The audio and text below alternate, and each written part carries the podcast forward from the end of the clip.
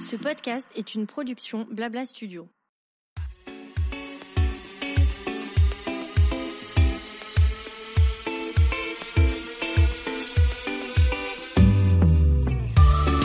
Bonjour à toutes et à tous et bienvenue dans mon émission Julia Donoton. Après avoir créé une agence de communication, l'agent chez Julia, j'ai décidé il y a presque deux ans de me lancer dans une nouvelle aventure passionnante, ma propre émission de podcast.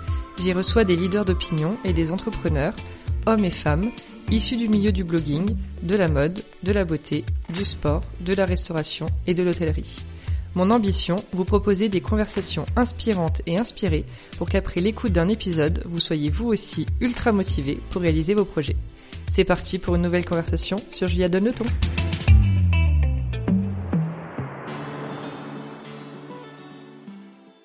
Hello à toutes et à tous et bienvenue dans ce nouvel épisode de Julia Donne le ton. Aujourd'hui, je suis avec Céline Chung, la fondatrice du Bao Family. Hello Céline. Hello Julia. Et merci d'être avec nous. Merci à toi pour l'invite. Je suis contente que tu aies dans nos micros parce que ça fait longtemps que je voulais t'inviter et qu'on s'est parlé déjà plein de trucs euh, en off toutes les deux. Oui. Et du coup là voilà, tu vas pouvoir raconter un peu ton histoire à tout le monde et il y a plein de choses à dire. Alors déjà, est-ce que tu peux te présenter rapidement s'il te plaît?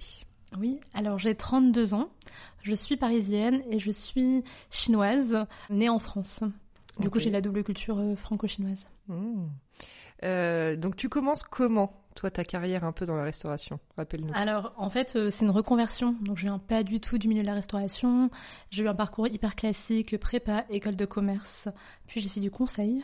Pour faire euh, plaisir à papa et maman. Exactement, c'est ça.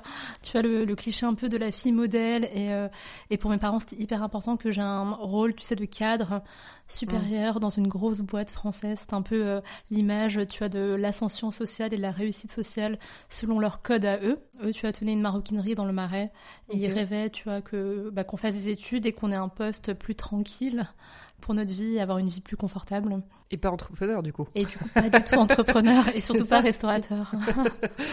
Mais en fait, euh, tu vois, j'ai fait trois ans de conseil et je me suis rendu compte que je m'ennuyais complètement dans ce que je faisais. C'était horrible. Tu sais, je me retrouvais dans les tours à la défense Mmh. et tous les jours, je me disais, mais qu'est-ce que je fais là, quoi? Ah, mais j'avoue que c'est un de mes pires cauchemars, les tours de la défense, clairement, c'est l'image, puis c'est horrible. Ah ouais, non, mais horrible. Ah ouais. Alors qu'au début, franchement, quand j'étais en école, tu sais, je- même moi, j'avais Oui. cru au rêve. Oui. Je me voyais dans une tour à la défense en me disant, putain, ça c'est, ça, c'est la vie rêvée. Je me suis retrouvée dedans et je me suis dit, mais waouh, en fait, c'est pas du tout pour moi. Ah quoi. ouais. Bon, trois ans t'as tenu quand même? Trois ans quand même. Mais en fait, au bout de deux ans, je savais déjà que c'était pas ce que je voulais faire. Donc moi, j'ai j'ai commencé à me poser des questions pendant, euh, enfin, au bout de deux ans. Et donc, je, je savais que je voulais monter un projet entrepreneurial. Franchement, je pense que depuis que j'ai 14 ans, tu vois, je, je me suis dit un jour, j'aurai mon propre projet. Enfin, je savais absolument pas quoi, mais je savais que j'allais être à la tête d'un projet et que j'avais envie de faire un truc euh, par moi-même. Mais j'avais aucune idée. Et donc, euh, après mes deux ans de conseil, quand je savais que c'est pas ça que je voulais faire, j'ai commencé à me poser des questions, à me demander mais quel type de projet j'ai envie de mener? Et en fait, je commençais à noter, tu vois, des idées sur un carnet. Et en fait, il y avait six projets sur 10 qui étaient autour de la food, mais tu vois, des services de, de, traiteurs, euh, un resto, des produits, d'épicerie. J'avais pas mal d'idées autour de ça. Et je me suis dit, ah oui, en fait, j'ai un truc avec la nourriture. Genre, j'avais même pas réalisé ça avant. Mhm. Et quand j'ai, quand j'ai vu ça, tu vois, je me suis dit, ok, j'ai un truc avec la food. Et, euh, et en fait, c'est lors d'un voyage en Iran où Mhm. j'étais, du coup, complètement off, le cerveau reposé, où je voyageais. J'ai- bien quoi. J'étais bien, en fait. Vraiment, j'étais bien, j'étais posée avec moi-même. Et euh, enfin, pendant une conversation, je commence à imaginer, tu vois, ce, ce restaurant-là. Tu sais, je commence à en parler. Je me vois trop dans un restaurant de Bao comme à Shanghai, dans une ambiance trop cool entre Paris et Shanghai, on servirait ça. Enfin, tu sais, je commence à Mmh, imaginer le resto. Trop Ouais, bien. exactement. Donc j'ai commencé à visualiser le truc.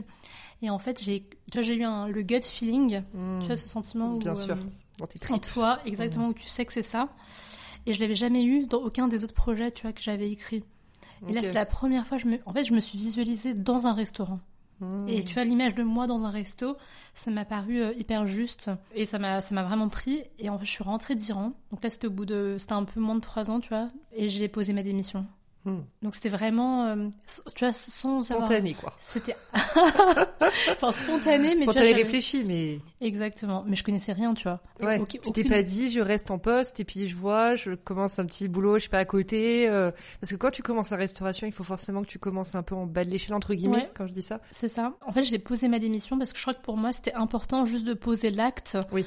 de me dire, ok, maintenant, je décide en fait de, bah, de monter un- mon propre projet. Et je savais pas du tout, tu vois, euh, comment le Oui. faire. Et c'est en effet quand je me suis retrouvée euh, au, au chômage que là, j'ai commencé à poser mon concept, poser mon business plan. Et là, je me suis dit, je vais contacter des restaurateurs pour comprendre comment fonctionne le, le métier. et surtout, je vais aller travailler dans un restaurant. Et du coup, j'ai été serveuse à ce moment-là. Mmh. Donc, j'ai quitté la défense pour euh, servir des burgers euh, chez Paris New York. Ah, t'as comm- ah oui, c'est donc t'as commencé en tant que serveuse chez Ah eux? ouais. Ok. Donc j'ai vraiment commencé en tant que serveuse euh, chez eux. Ah, Mais trop ça, ça a duré euh, deux services. hein. Bah, c'est ce que j'allais dire. ça n'a pas duré très longtemps. En fait, j'ai C'était commencé. juste pour voir ce que ça donnait, quoi. Oui, voilà, c'est ça. Je voulais voir ce que ça donnait. Et en fait, au bout du deuxième service, j'ai rencontré le fondateur euh, qui m'a proposé en fait le poste de bras droit. Ok. Parce que oui, moi je me souviens que assistante de direction, c'était ou non, c'est un, un peu. Ouais, c'est ça. C'était bras droit des fondateurs. Et du coup, je gérais avec eux leurs quatre restos, mais euh, sur euh, plein de domaines différents. C'est quand même fou que tu sois allé en disant bon, je, je veux connaître le monde de la restauration, je commence en tant que serveuse et tu finis finalement bras droit à être dans la- avec les têtes pensantes, on va dire, du business. C'est Et exactement ça a dû t'apprendre énormément. Ah oui, ça a été, franchement, ça a été une école en accéléré. Ça a duré un an, mais en fait, ils m'ont fait voir euh, tout du milieu de la restauration. Tu as des opérations, à la finance, au RH, à la com, à l'ouverture d'un resto, à l'ouverture de pop-up. On a même fait un événement à Londres. En fait, ils m'ont un peu donné les clés de tout. Et moi, j'avoue, j'avais, euh, j'avais soif Ah bah, d'apprendre, tu peux quoi. une éponge. Et du coup, j'étais une éponge. Et en fait, plus ils me donnaient des trucs à faire, et moi, plus j'étais Bah ouais. contente, en fait. Et donc, euh, toutes les trop enfin, contente mais j'avoue, eux étaient contents. Et moi aussi, j'étais contente. C'était vraiment gagnant-gagnant Ouais. pour le coup. Et euh, non, ça, ça, j'ai appris mais tellement de choses. C'est génial, c'est une super école. Et effectivement, tu dis, ça, c'est finalement, c'est que un an avec euh, tellement de choses accumulées que ça t'a donné toutes les clés, on Ouais, c'est vraiment ça. Et ok. Et alors, euh, t'es associé Oui. avec Billy. Ouais. Euh, vous êtes rencontrés il y a longtemps. Quand- C'est quoi l'histoire Bah, du peu coup, l'histoire est folle parce que c'est les fondateurs de, PN, de Paris New York, PNY, qui m'ont fait rencontrer Billy. Donc en fait, ils savaient que je partais. Et un mois avant que je parte, Billy va les voir parce que lui, il avait monté des franchises avant. Il voulait lancer son propre concept de resto asiate cool. Et donc en fait, il va voir PNY en leur demandant des conseils et voir s'ils pouvaient pas faire un truc avec eux. Et eux leur disent, mais en fait, Céline, elle veut monter un resto asiate. Elle, elle parle. Cool, Voilà, exactement comme toi. Donc en fait, vous devriez vous Trop rencontrer. bien. Et en fait, c'est eux qui nous ont fait nous rencontrer. Donc on, on s'est vus, on a pris trois cafés. Euh, ensuite, on s'est dit, bah, moi je voulais partir à Shanghai pour prendre des cours de cuisine, juste après PNY, et il m'a dit, bah, je viens avec toi à Shanghai. Et on est partis tous les deux à Shanghai. On a pris des cours de cuisine, on a visité euh, toute la ville. Je lui ai fait tout goûter, tu vois. Je voulais vraiment qu'il comprenne euh, un peu le concept que je voulais créer. Bien sûr. Et donc ça passait par euh, manger dans tous les restos, du bouboui au gastro, mais qui comprennent un peu l'essence, tu vois, de la, de la cuisine que, je Mhm. voulais, que je voulais créer. Et en fait, euh, ce voyage-là a un peu scellé notre association parce qu'on se connaissait pas du tout avant. Donc euh, tu vois, c'est hyper important de d'avoir les mêmes valeurs que ton associé, de d'être sûr qu'on qu'on va dans la même direction et qu'on porte la même vision. Et du coup, ce voyage-là, ça nous a permis de mieux nous connaître et de, en fait, de savoir vraiment qu'on allait bien s'entendre et qu'on allait, qu'on partageait les mêmes valeurs et qu'on voulait porter, en tout cas, le projet dans la même direction. Quoi. Canon. Et ce qui est fou avec la restauration, c'est que je trouve que où ça part d'un chef, donc quelqu'un Oui. qui aime, qui sait cuisiner et qui du coup crée son resto, ou ça part euh, plus de quelqu'un qui a plus une vision euh, business, Oui, c'est vrai. entrepreneur, tu vois. Et hum, donc toi, t'es clairement plus du côté business. Ouais. Billy aussi. Billy Au aussi, final, ouais, ouais. carrément. Et, et qu'est-ce qui était le plus compliqué Alors, on va parler après financement et Ouais. sujets un peu plus euh, administratifs euh, qui paraissent pour moi un peu euh, le plus compliqué, Oui. mais pour d'autres, vous avez très facile. J'ai deux questions en fait. Qu'est-ce qui t'a fait déjà avoir envie de créer plus un restaurant sur la forme d'un fast-food plutôt qu'un restaurant par exemple gastronomique? Moi, ce que j'aime en fait dans la cuisine, c'est le fait que ce soit populaire et accessible à tous. Et ce qui était important, c'était de pouvoir rendre la cuisine chinoise accessible euh, à tous. Et en fait, des restaurants gastronomiques chinois, il y en a, ils le font très bien. Tu vois, t'as le Shang Palace, t'as le Lily du Peninsula, enfin, t'as vraiment des belles tables, je trouve, gastronomiques chinoises qui rendent hommage à cette cuisine. Par contre, des restaurants accessibles où c'est ta cantine, où tu peux y aller toutes les semaines avec tes potes, avec ta famille, et où tu peux revenir et, mm. et bah, ça, il n'y en avait pas. Et du coup, sur ce créneau-là, et que moi j'adore parce que tu vois, moi c'est mon mode de consommation quotidien, Genre, moi, bah j'adore aller au resto, j'y vais tout le temps, j'y vais tous les jours. Et du coup, moi, j'aime avoir des cantines et des références mm. euh, à laquelle je, je vais, je revais. Mm-hmm. Et du coup, c'est, c'est dans cette idée-là que je voulais créer du casual, du coup, du casual dining, du comfort food, quoi, mm-hmm. chinois. Euh, donc, du coup, des cantines accessibles à tous. Ok, trop bien. Et hum, c'est vrai que tu as toujours cette image un peu du traiteur chinois. Oui. ça, je pense qu'il y en a à peu près dans toutes les villes, euh, voilà. T'as cette image aussi de hum, comment dire du manque un peu de, du coup de gastronomie derrière. Je trouve quand tu penses à la nourriture chinoise. Et ce que je trouve génial avec euh, Bao, bon pour vraiment manger une fois par semaine minimum. je suis un peu addict, mais c'est vraiment ce côté où ça sort de tout ce que tu as pu connaître avant en fait. Tu as vraiment ce côté de découverte, tu vois, et, et, du coup ou redécouverte, mais sans être allé en Chine, sans voilà vraiment connaître la culture. Je trouve que vous arrivez à en faire des plats qui soient facile à, manger, qui soit simple dans la compréhension, tu vois, de ce que c'est, mais qui soit hyper bon. Ouais, c'est exactement ça. C'est vraiment, le parti, euh, c'est vraiment le parti pris. C'est qu'en effet, tu as les traiteurs euh, chinois. En fait, euh, ce qu'ils font, c'est pas vraiment de la cuisine authentique oui. en termes de saveur. Tu vois, c'est un peu réinterprété.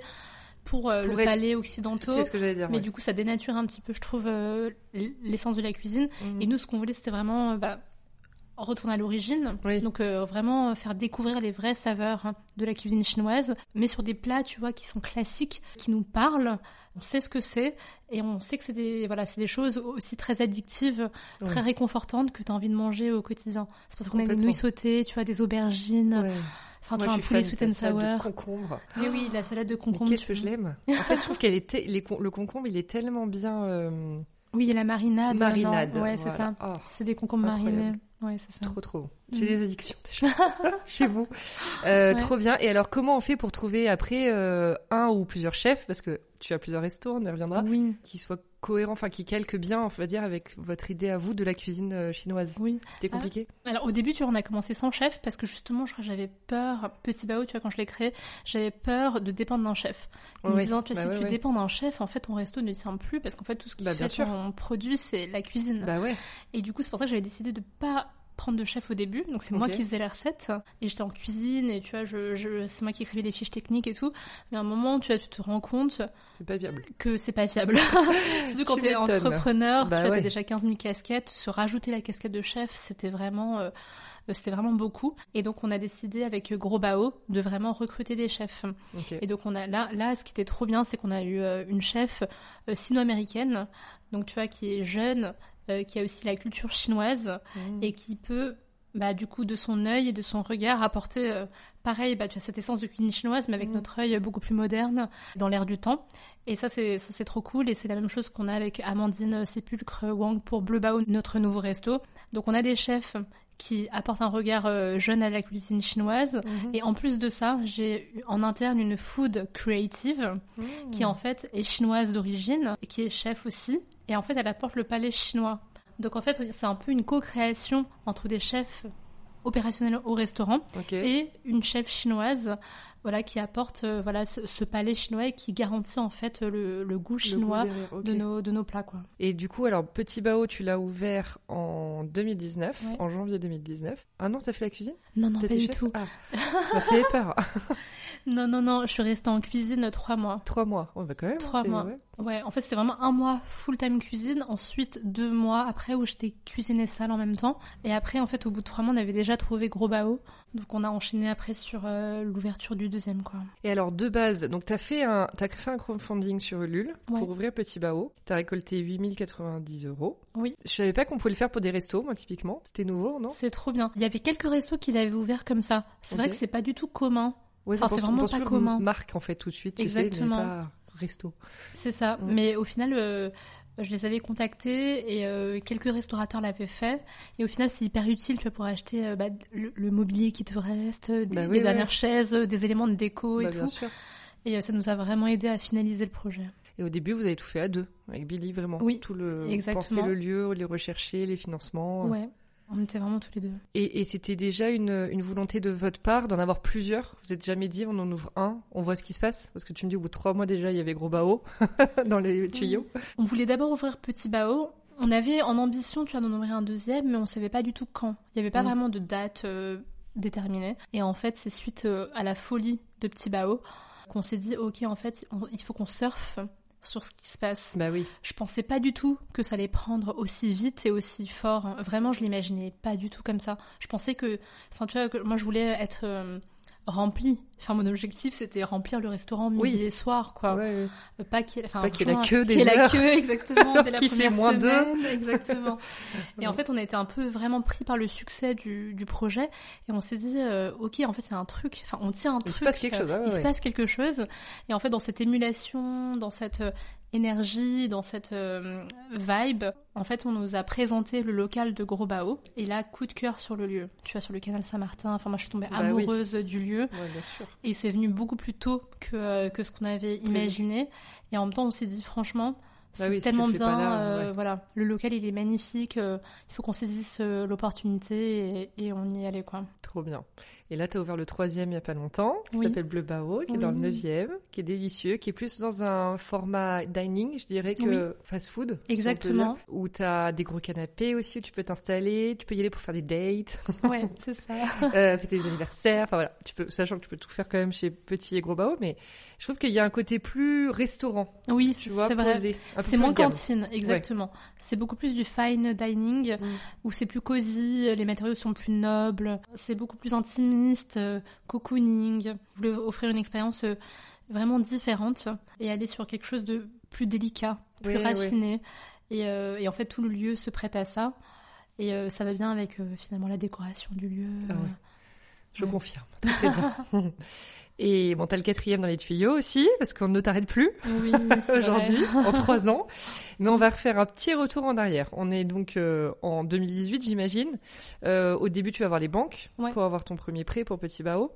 Euh, T'essuies trois refus. Oui, c'est ça. Qu'est-ce qu'on t'a dit d'ailleurs quand on t'a dit pour te Euh, justifier le nom? Alors en fait, c'est très compliqué euh, quand t'es primo-accédant, enfin première, premier restaurant que tu ouvres, Ok. de demander un prêt à la banque quand tu n'es pas chef et quand tu n'as pas déjà des années d'expérience dans la gestion de, de Ah, restaurant. C'est vraiment, en tout cas, c'est les arguments qu'on me, qu'on donnait. C'était le, le côté jeune, parce qu'en effet, enfin Bah jeune, dans On a j'avais- oublié de préciser ton âge. Enfin, tu l'as dit au début, mais Oui, T'avais 28 à l'époque j'avais 28 ans, ouais, c'est ça. 28 ans euh, sans expérience de la... Enfin, à part mes un an, oui. mais où j'étais pas restauratrice, tu vois, je, Bah oui, oui. je gérais plusieurs restos, donc euh, pour eux, j'étais pas, je tenais pas euh, un pas dans restaurant, le quoi. Exactement, j'étais pas dans le jus du quotidien. Ils me disaient, mais vous voulez ouvrir 7 sur 7 euh, Enfin, 7 sur 7, vous avez jamais ouvert de resto, mais vous êtes juste... euh, Enfin, je sais pas. Vous êtes sur un autre vous monde, êtes sur un- Exactement. Eh ben, ouais, ils devaient être bien deg après quand ils ont vu le succès du resto. Ouais, c'est ça. Et du coup, en fait, c'était très compliqué. Surtout que je tapais à la porte des banques du quartier de Petit Bao. Oui, Donc oui. euh, c'était à l'ancienne, enfin c'est des petits, euh, c'était des petits banques de quartier. Enfin, Ouais, ouais, je vois ce que enfin, on m'a pas présenté à un banquier. Enfin, bref, tu vois, c'était vraiment, j'y suis allée moi, euh, genre, euh, enfin, Un peu, ouais, ouais, je vois Ouais, très voilà. bien, naturellement. Naturellement, euh, coucou, j'ai un projet, euh, j'ai envie d'en Exactement. parler. C'est Mm. ça. Et surtout, en fait, euh, ce que j'ai compris, c'est que la plupart des premiers restaurateurs, ils demandaient un prêt autour de, euh, ce que je- enfin, la moyenne des prêts accordés, c'est à peu près 175 000, 200 000 euros. Ouais, c'est à peu près la, c'est rien. Et moi, je venais euh, avec et je demandais 500 000 euros de prêt pour un premier resto. Et aussi le montant du prêt que je demandais Ouais. était beaucoup plus élevé que ce qu'ils avaient l'habitude de voir pour un premier restaurant. D'accord. Et Et, donc il y en avait un côté apport ou pas forcément et après j'avais la, pourtant j'avais l'apport euh, nécessaire. Donc euh, tu vois, c'est à peu près 25 euh, 25% Ouais. Du montant du projet. Donc l'apport c'était pas euh, c'était pas Ouais, ce qui bloquait. Mais c'était vraiment le manque d'expérience dans la restauration, euh, le fait que j'avais un business plan qui était très ambitieux. Tu vois, je projetais un chiffre d'affaires de 800 000 euros, et eux, pour eux, les premiers restos, c'était euh, 300 000 euros de chiffre d'affaires projeté. Ouais, En fait, du coup, j'étais, enfin, tout mon plan, en fait, était décorrélé par rapport à ce que eux euh, avaient l'habitude de voir. c'est ça. Et, euh, et du coup, j'ai dû passer par une autre technique. Et l'autre technique, c'était d'aller voir la BPI. Donc, Mmh. euh, la banque euh, publique Public d'investissement, qui en fait ont l'habitude de soutenir des entrepreneurs qui Mm. du coup sur des sur des projets tu as beaucoup plus entrepreneuriaux et c'est pas euh, la personne lambda qui ouvrir son petit resto de quartier, quoi. Oui. Et, euh, et du coup, le fait d'attaquer le projet comme euh, voilà une marque, comme une une start-up Une start-up, dans ouais, la ça. food. Enfin, en tout cas, moi, je l'ai présenté comme ça à la BPI, qui ont complètement compris le projet. Et du coup, eux, en fait, m'ont donné un premier accord avant même que j'ai un accord bancaire. Donc, ils étaient prêts à me soutenir. Et en fait, le fait d'avoir le soutien de la BPI, ça a permis d'appuyer mon dossier auprès de banques. Ok. Et du Mais coup, la te, pardon, je te coupe, te soutient avec un montant. On, dit, on peut dégager ce montant-là ou te soutient en mode euh, garantie, euh, contre-garantie. gérant, tu vois, derrière. Ouais. Alors en fait, il y y, a, il y a les deux choses. D'accord. Il y a à la fois la contre-garantie du prêt, plus j'ai demandé un cofinancement du coup en parallèle d'une banque. Du D'accord. coup, j'ai en effet j'ai eu deux banques pour mon premier prêt, la BPI plus une banque. Ok, très bien. Intéressant. Et tu t'es fait conseiller sur tout ça? Ou c'est vraiment toi, quand tu as eu ces trois refus, où tu t'es En fait, questionné et tu t'es dit, bon, faut que je prenne le truc C'est marrant parce que tu aurais pu te dire, bon, bah, effectivement, je suis, je suis beaucoup trop utopiste hein, dans mon projet, et puis, bah, je vais réduire parce que, bah, apparemment, euh, tu sais, il y a ce truc de se dire, tout le monde dit que c'est comme ça, donc faut que je fasse pareil.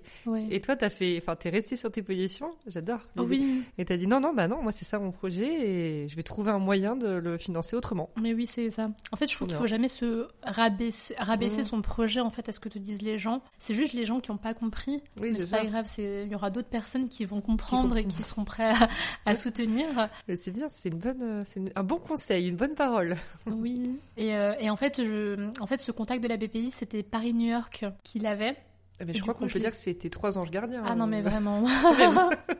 c'est fou. Ah ouais, ouais, vraiment, c'est grâce à eux vraiment qu'on a tout réussi. Enfin, en tout bien. cas, euh, ils m'ont Ouais, appris ils beaucoup, beaucoup. Ils Ouais. m'ont ouvert beaucoup de portes. Mais il y a quand même ce truc et c'est fou euh, parce que ça revient souvent, ça revient dans ce podcast, ça revient avec les gens que je rencontre aussi. Mais tu venais pas du tout de ce milieu. T'es rentré dans un resto où t'as réussi à faire ta place en un an, les convaincre aussi, parce que je pense qu'ils auraient pas appuyé euh, quelqu'un en qui ils avaient pas forcément confiance. Tu Oui. vois, donc ça reste quand même de l'expertise, un talent aussi parfois, je trouve, euh, voilà, dans l'humain.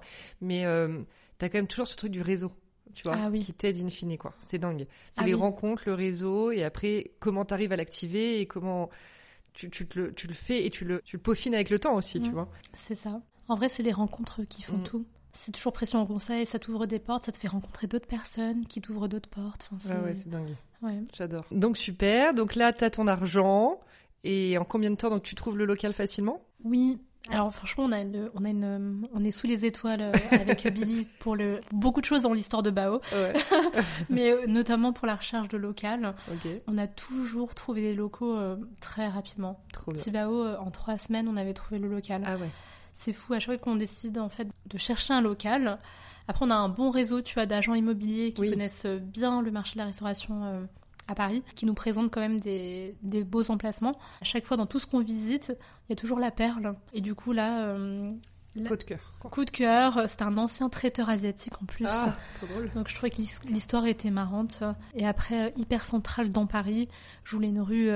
elle est trop cool, la rue Saint-Denis. Trop Tu cool. vois, piétonne, elle est lumineuse, il y a du mouvement, il y a Ah une ouais. très belle énergie. Et ça, euh, ça en fait du coup, je trouve, un lieu de passage comme un lieu de destination. oui, c'est exactement ça. bien. Et touristique évidemment. C'est ça. Ça aide. Et du coup, trois semaines, donc euh, Ouais, très très Ouais. rapide. C'est sûr, je te confirme. Depuis, t'as des investisseurs aujourd'hui. Oui. Comment ça s'est passé ça? Alors, à quel moment tu... Est-ce que c'est vous qui vous êtes dit, ok, maintenant, si on veut aller encore plus loin, il faut forcément qu'on fasse rentrer des gens dans le capital.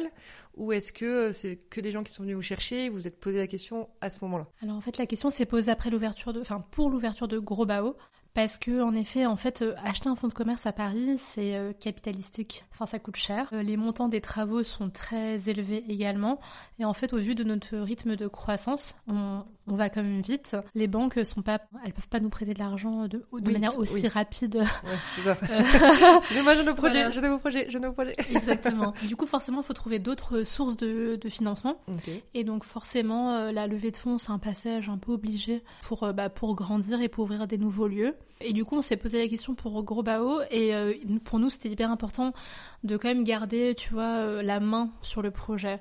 Et donc, on voulait des business angels, euh, qui soit, euh, qui adhèrent à notre vision, qui partagent les mêmes valeurs que, que nous et qui nous laissent aussi euh, un peu tranquilles, quoi. Oui, c'est ça. on voulait garder la liberté sur beaucoup, beaucoup de choses.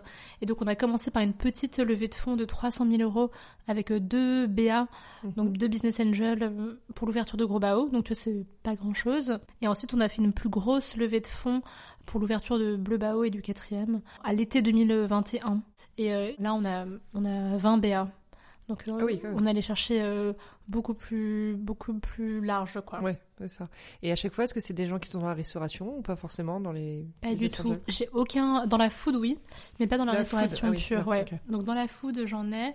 Après, sinon, c'est plutôt des entrepreneurs. C'est que des entrepreneurs qui ont monté leur première boîte ou qui en sont à leur deuxième ou troisième boîte. Donc des Mhm. gens qui qui savent en fait comment faire grandir une entreprise, comment faire grandir une marque, comment avoir de l'impact et euh, sur dans des secteurs d'activité hyper différents. Que ce soit la cosmétique, euh, tu as le le vintage, la food. euh, trop et bien. donc euh, trop intéressant et, euh, et que des gens en fait euh, qui, qui nous ressemblent quoi. Ouais, donc des jeunes, un peu sympas. Oui c'est ça exactement. Et puis connectés, tout ça, tout ça. Trop Ouais. bien. Comment ça se passe quand, du coup, en trois ans, t'as combien de salariés? Juste Là on en a reprécisons. 150. Voilà. Donc en trois ans, t'as 150 salariés, t'es au- t'as ton troisième resto. Est-ce que ce que tu vis aujourd'hui, tu t'imaginais, euh, bon, je sais que pas il y a cinq ans, mais même en ouvrant Petit Bao il y a trois ans, Pas du tout. c'est fou quand même quand Ah tu penses. c'est complètement fou. C'est C'est incroyable. franchement des fois je me tu sais je me pince. Bah ouais, t'es là genre, C'est est-ce que je vraiment- vis vraiment cette vie? Non mais c'est c'est vraiment fou. ça. En fait euh, vraiment Bao Family ça a dépassé. En fait c'est hyper c'est une histoire qui est vertigineuse pour moi parce Mm. que j'ai vraiment l'impression d'être au sommet d'une montagne tu sais. et Mhm. qu'en fait c'est le que, que j'ai le vertige parce que c'est hyper grand tu vois Bah ouais, ouais. ça me dépasse moi ça me ça a dépassé toutes, toutes mes espérances tous mes rêves Mhm. enfin moi je rêvais ok d'avoir des restaurants mais j'imaginais pas euh, cette ampleur là Ouais, ouais, tu vois cette, cette vitesse cette ampleur cette euh, ces lieux euh, la foule enfin vraiment j'imaginais pas comme ça quoi donc euh, donc non non ça dépasse enfin ça, dépa- ça a dépassé vraiment toutes les espérances et, euh, et aujourd'hui c'est euh, bah du coup je me dis c'est c'est trop bien parce que en fait je pense que tu, quand tu te donnes à fond et que tu y crois et que tu mets un peu tout le beaucoup de cœur dans ce que tu fais au final on te le rend bien Complètement. euh, C'est vrai que ça se ressent beaucoup avec la nourriture, je trouve, parce que c'est Ouais. tellement des moments conviviaux que tu as envie de partager avec les gens que t'aimes. C'est donc Ça. quand, quand en plus tu manges bien, enfin moi je sais que même si je suis avec les bonnes personnes autour d'une table, si je mange mal, tu vois, t'as ce truc, bon, ça te gâche un peu ah bah le, ouais, c'est clair. le, le sujet quoi. Et, euh, et est-ce qu'aujourd'hui tu gères des choses que tu ne pensais pas gérer? J'imagine que tu as appris beaucoup de choses sur le tas. C'est pas des Ah choses que tu as appris à l'école. Alors dis-nous par exemple euh, quelles sont tes missions dans la vie de tous les jours aujourd'hui au quotidien? Moi, par rapport à mon associé, on- enfin, lui s'occupe de toute la partie opération, RH, finance, développement. Et moi, je m'occupe de toute la partie direction artistique, food, euh, branding, communication. J'imagine tous les univers des restaurants. Architecture, déco, d'intérieur. Et tout. DA. euh, Toute la DA globale. Et la vision après RH, people. euh. Et du coup, mon quotidien, en fait, il est hyper varié. C'est euh, les journées se ressemblent jamais. Et tu vois, généralement, je j'ai toujours un testing dans ma semaine. Donc mes semaines, c'est testing food ou Ouais. drinks. C'est trop bien. Oui, parce qu'il y a un bar à cocktail maintenant chez Ouais, exactement. Il y a des cocktails. Tu vois, je peux boire des cocktails à 3 heures de l'après-midi. Après, j'ai des sujets marques. Et tu Mhm. la recherche de la prochaine collab cool ou euh, quelle euh, ouais parce que j'ai envie de donner vraiment un côté lifestyle et art de vie en fait à la marque Bao Oui. et du coup réfléchir tu vois à ces questions là ça va être aussi euh, bah, faire tout le planning édito euh, de communication ça va être euh, Mm. faire de DRP parce que voilà j'ai des interventions un peu partout ça va te définir l'univers architectural et déco et l'expérience client du quatrième resto Euh, ça va être aussi gérer tous les sujets comme finance euh, objectifs de la boîte vision stratégie Euh, ça va être gérer la relation avec les investisseurs Euh, ça va être aussi gérer des questions de maintenance de la cuisine et tout en fait dans- une journée c'est des 15 000 sujets Ouais, tu ultra différents euh, quoi. de A à Z, quoi. ouais c'est ça Concrètement. Bon, ça c'est très lié à l'entrepreneuriat, hein, on va pas se mentir. Mais euh, ok, trop bien. Bon, ce qui est cool, c'est qu'effectivement, quand t'es un associé, tu sais que tu peux tout séparer. Tu te serais pas vu monter ça toute seule, j'imagine. Surtout vu l'ampleur que ça a pris aujourd'hui. Ouais, franchement, je, je suis trop contente d'avoir un associé. Mm. Ça fait du bien parce qu'en vrai, on a quand même des cycles dans l'entrepreneuriat. T'as toujours des hauts et des bas. Et en vrai, euh, quand toi t'es en bas, moi je suis trop contente d'avoir Billy qui, Bah, qui gère quoi. Bah ouais, et ouais. de, de pouvoir, tu vois, lui dire, franchement, là, je suis pas bien ou genre j'ai besoin de temps pour moi, Mm. je te laisse gérer et je m'en fous de ce qui se passe. Bah tu fais. et franchement, c'est tellement agréable. Alors quand t'es tout seul, t'as quand même cette responsabilité de tenir ta boîte et de Bah pas, ouais. pas avoir euh, pas pouvoir se reposer sur quelqu'un. euh, C'est, je trouve que c'est un peu, euh, Ah ouais, c'est lourd. c'est lourd quoi. Mm, complètement. Et sans parler du côté vraiment euh, RH au niveau des restaurants, mais plus au niveau du siège social, est-ce que vous avez pris le parti pris de tout de suite euh, vous entourer de personnes un peu seniors? Ou est-ce que vous avez commencé par, tu vois, plus des juniors euh, Bon, pour des histoires de coûts aussi, certainement, mais enfin, quand on fait ce choix, c'est aussi pas, pas d'histoire de coûts, mais je sais que j'en parlais avec une entrepreneur euh, dans la mode, hein, donc rien à voir, mais elle me disait, bah, moi j'ai pris des seniors parce qu'en fait, du coup, elles sont même parfois payées plus que moi, mais au moins je peux vraiment me reposer sur elles. Et la boîte va, avance plus vite, Ouais, comme ça. En fait, on, était, on a pris la première option les deux premières années, c'est-à-dire que c'était des juniors euh, qu'on faisait grandir et plutôt en fait, oui, pour des questions de moyens, euh, sans faire de levée de fonds. En fait, euh, on fait avec Oui, les moyens du bord, Bien quoi. sûr. Par contre, après, la levée nous a aussi permis de recruter des personnes seniors qui justement vont amener la, la boîte à un autre niveau et engager des gens qui, qui, qui savent faire des choses et qui ont des expertises que toi tu n'as pas en tant qu'entrepreneur. Et, et là, du coup, tu vois, maintenant j'ai un DAF, j'ai une DRH, j'ai un directeur des opérations.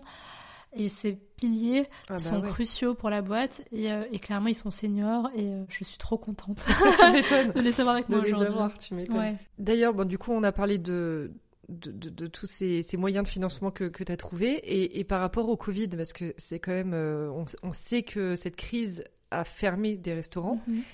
Et après, je me rends compte aussi, au fur et à mesure où j'échange avec certaines personnes, que ça a pu en pousser extrêmement d'autres. Toi, j'ai l'impression que tu es plus dans cette euh, deuxième euh, Oui. Euh, du coup, nous, euh, avec le Covid, ça nous a permis de un peu développer des choses qu'on ne faisait pas avant et de redoubler un peu de créativité. Du coup, pendant le premier confinement, tu vois, on a lancé des kits recettes. Donc, on livrait euh, nous-mêmes nos recettes d'aubergines, de nouilles sautées aux gens.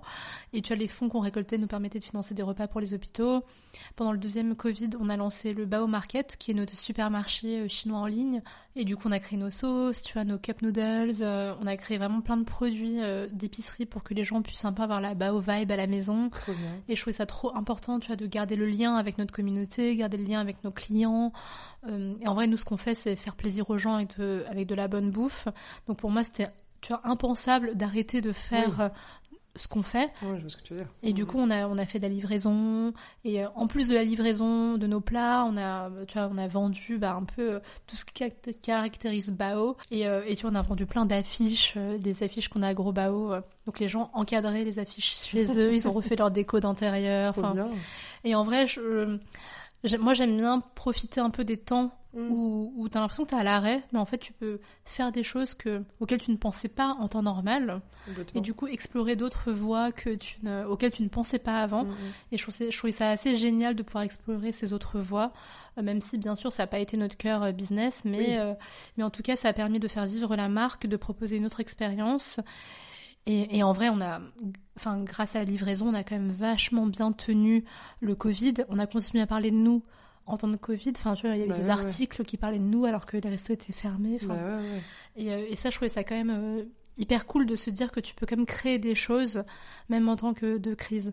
Et le, Mhm. le plus fou, c'est qu'on a fait notre levée de fonds pendant le Covid. Et ça, euh, tout le monde nous a dit, franchement, c'est c'est fou de faire ça. Ouais, ouais. Surtout pour un restaurant. Exactement. Mm, Mais mm. en fait, euh, je crois que j'aime bien aussi tous les challenges qui paraissent ça. impossibles, les rendre possibles. Dans ta personnalité. Oui, c'est ça. Et en fait, quand tu dis quand t'as réussi, enfin, quand t'as fait ça et que tu dis euh, même Mm. l'impossible, t'en t'en fais quelque chose, Bah oui, bah du coup, en fait, euh, bah, tous les horizons, euh, enfin, le champ est encore plus ouvert, quoi. c'est clair, c'est clair. Mais du coup, on est d'accord, tu as commencé la livraison au moment où il y a le premier confinement. Oui. Ou avant, oui, c'est ça. hein. Ouais, ouais, c'est ça. Mm. Trop bien. Est-ce qu'il y a une question qui me vient? Est-ce qu'il y a un côté culpabilisant quand tu vis ton rêve en fois 10 000 Comme tu dis, c'est même pas tes rêves parce que même pas t'avais pensé que ça pouvait donner ça un jour, mais qu'il y a des moments, bah t'es pas en forme et que finalement, euh, pff, tu vois, ça va pas trop. Je crois que ça fait partie du jeu. Au début, franchement, je le culpabilisais. Enfin, les, mes premières années, enfin Ouais. mes premières années, les- surtout les deux premières années. Après, je pense que tu apprends et tu peux. J'ai compris que moi, je pouvais pas être à plein régime. euh, franchement, euh, bah, toute l'année, c'est Bah ouais, ouais. impossible. Enfin, ton corps, il tient pas. Enfin, C'est c'est- clair. À un moment, il faut juste se confronter à la réalité. Et la Mhm. réalité, c'est que, bah, pour- bah, j'ai besoin de phases de repos et même des moments où je fais rien euh, pour pouvoir après avoir un élan, un élan tu vois, créatif, énormément d'énergie et donner un peu tout ce que j'ai à donner au bon Mhm. moment. Mais tout est par euh, un peu par flux quoi. Ouais, Et si tu respectes pas ça, finalement c'est contre-productif. Mhm. Parce qu'à chaque fois que j'essaie de travailler quand je suis fatiguée, enfin clairement ça marche pas. Ah, ouais. Enfin, ça- tu, Terrible. as- tu n'arrives à rien, tu fais des erreurs, euh, Ouais. ça marche pas comme tu veux. Mhm. Et donc en fait des fois je énervé. laisse t'es énervé C'est exactement. Et donc ouais, donc je me dis franchement les moments où je suis pas bien, en Mm. fait je me laisse être euh, pas bien, donc vivre le moment, c'est pas du tout agréable, mais en fait je Ouais, le laisse passer. tes émotions. Exactement. Et en- au final, je pense que ça prend 4 jours, tu as 4-5 jours où je vis le truc, Mm. mais derrière ça, en fait tu vas beaucoup mieux. Ouais, complètement. Alors que si tu, tu luttes en fait, Oui. bah finalement ce moment pas bien, il va s'étaler dans le temps. Tu vois, au lieu de Mhm. durer 5 jours, il va durer 3 semaines, 1 mois. Et en fait, pendant un mois, t'es pas Bah bien. ouais, alors qu'en ouais, fait, non, si t'avais juste vécu ton moment pas bien, tu serais, enfin, tu, Ça passe plus vite, quoi. ça passe plus vite, quoi. C'est ça. Trop bien. Euh, on arrive à la fin du podcast. J'ai des petites questions un peu plus axées euh, développement personnel. Euh, je voudrais connaître euh, ta notion du succès. Qu'est-ce que ça veut dire pour toi du succès dans la vie? Alors, pour moi, avoir du succès dans la vie, c'est d'être, euh, de mener une vie euh, dans laquelle on se reconnaît et dans laquelle on est euh, soi-même. On n'essaie pas de vivre la vie de quelqu'un d'autre ou on n'essaie pas de vivre le succès de quelqu'un d'autre. Et du coup, c'est vraiment d'être aligné avec soi dans ce qu'on fait au quotidien, dans tout. Quand t'es aligné avec toi-même, en fait, t'es juste heureux, quoi. Et pour moi, le succès, c'est juste quand tu te lèves le matin, t'es juste trop content de te lever le matin et juste t'es trop content de ce que tu vas faire dans la journée. Mm. Et c'est tout, quoi. Ouais, ouais, ouais. Ça change tout. C'est clair. Ouais. Ça me fait penser, tes parents, du coup, euh, comment ils avaient pris la nouvelle de l'ouverture de Petit Bao? Enfin, en tout cas, tes projets d'ouverture. Et qu'est-ce qu'ils pensent de toi aujourd'hui? J'imagine qu'ils sont fiers de toi. Oui. Mes parents, euh, bah, été une longue histoire parce que ils acceptaient pas du tout le projet. Donc euh, je Ah leur oui. ai pas dit, euh, je leur ai pas dit en fait quand je montais Petit Bao que je montais Petit Bao. Ils pensaient que, toujours que j'étais bras droit chez PNY Ok. Ouais, avec un salaire et tout. c'est ça Euh, et en fait je leur ai dit que euh, trois mois avant l'ouverture Ah ouais. parce qu'en fait je voulais pas être polluée par leurs euh, Oui. inquiétudes et leurs peurs. Du coup je me suis protégée de ça. Tu vois j'ai un peu créé ma bulle genre de d'optimisme et de positivité. Mmh, je vois. Euh, par contre, c'était super dur parce que j'avais pas leur soutien, tu vois, je Bah leur oui, oui. mentais, enfin, c'était pas évident. Euh, mais bon, pour moi, c'était super important pour avancer comme je voulais. Et donc, quand ils l'ont appris, bon, du coup, ils étaient devant le fait accompli. Donc, ils se sont dit, ok, on va voir ce que ça va donner. Et en vrai, quand ils ont vu le, tu vois, le succès, le monde, tout de suite, euh, ils se Mm. sont détendus. et, euh, et maintenant, et après, tu vois, pendant, enfin, tous les jours, ils passaient en voiture euh, parce que Petit Bao est à côté de leur appart. Trop. Ils passaient tous les jours en voiture en rentrant devant le restaurant pour voir comment ça allait. Et là, ils sont Trop contents. Ouais. Maintenant, des fois, ils vont à Gros Bao, des fois, ils passent à Bleu Bao. C'est en fonction de leur humeur, ils regardent le resto qu'ils veulent. bien. Et non, maintenant, ils sont trop contents. Et même, euh, c'est fou parce que je les vois, euh, je les ai vus rajeunir. Ah Enfin, euh, en fait, je pense qu'ils portaient une inquiétude Bah oui, c'est ça, ouais. par rapport à notre futur, par rapport à nous, enfin, mon frère et moi, notre avenir. Tu sais, les parents sont toujours inquiets pour leurs oui, enfants. bah oui, oui.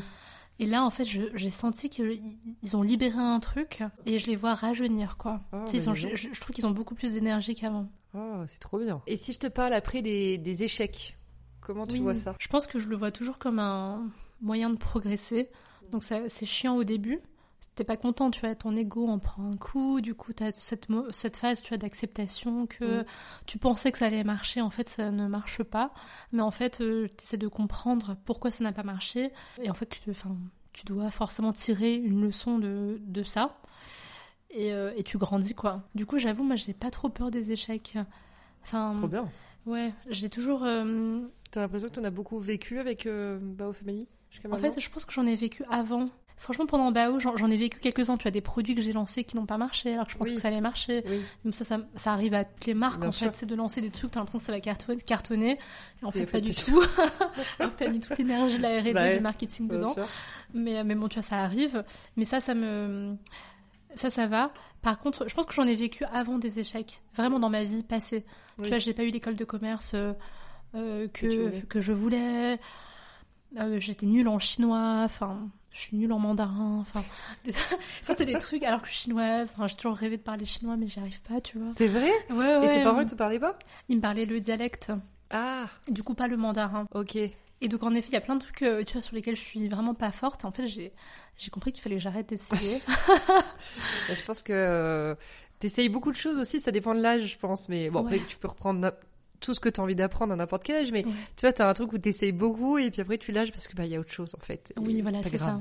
Faut, faut, faut, ça. faut, se détendre sur certains sujets. C'est ça. Trop bien. Et ta notion de la liberté? Est-ce que tu te sens libre aujourd'hui? C'est une notion qui est hyper euh, importante pour moi, la liberté, parce que je pense que si je veux être, enfin si je suis entrepreneur et si je mène la vie que je mène, c'est parce que finalement j'ai un vrai désir d'être libre au quotidien. Pour moi, c'est mm. hyper important de pouvoir faire euh, ce que je veux, quand je veux, comme je veux. Mm. Euh, c'est un peu une valeur euh, fondamentale chez moi. Et moi, j'ai envie de pouvoir mener la vie euh, dont je rêve, quoi. en dehors des cadres, en dehors des normes, en dehors de ce qu'on t'impose, tu vois, en dehors de tous tes devoirs et tout. Ça, ça me, tout ça, ça me, mm. ça me perturbe. Et d'ailleurs, je dis, je dis à mon directeur financier à chaque fois, mais j'en ai marre des budgets. Parce que ça me saoule d'avoir des contraintes, en fait. Ah, je bah déteste les contraintes. Bah ouais. Moi, j'ai besoin de. rentrer ouais, dans une case. Ouais, Exactement. Moi, je déteste rentrer dans une case, euh, d'avoir des contraintes, d'avoir des barrières, d'avoir des limites. Moi, justement, j'aime avoir euh, le champ des limites. Exactement. ah ouais, ouais, dans un monde idéal, euh, ouais. Bon, écoute, après, je sais pas si on peut y arriver dans l'entrepreneuriat. On peut y arriver. Enfin, on peut se donner les moyens d'avoir plus de liberté, je pense. Oui, c'est ça. Avec des levées de fonds comme tu as fait, par exemple. Ou... Complètement. C'était top. Merci Céline pour cette discussion. Merci à toi. Je mettrai toutes les infos sur euh, Bao Family, les restos, tout ça dans la légende de l'épisode. Comme ça, tout le monde pourra se faire livrer un bon gros bao à la maison. ou venir au restaurant. ou venir au restaurant, évidemment. je suis tellement euh, livraison, canapé, tu sais, j'adore manger ça comme ça. Euh, merci mille fois et je te dis à très vite. Merci beaucoup.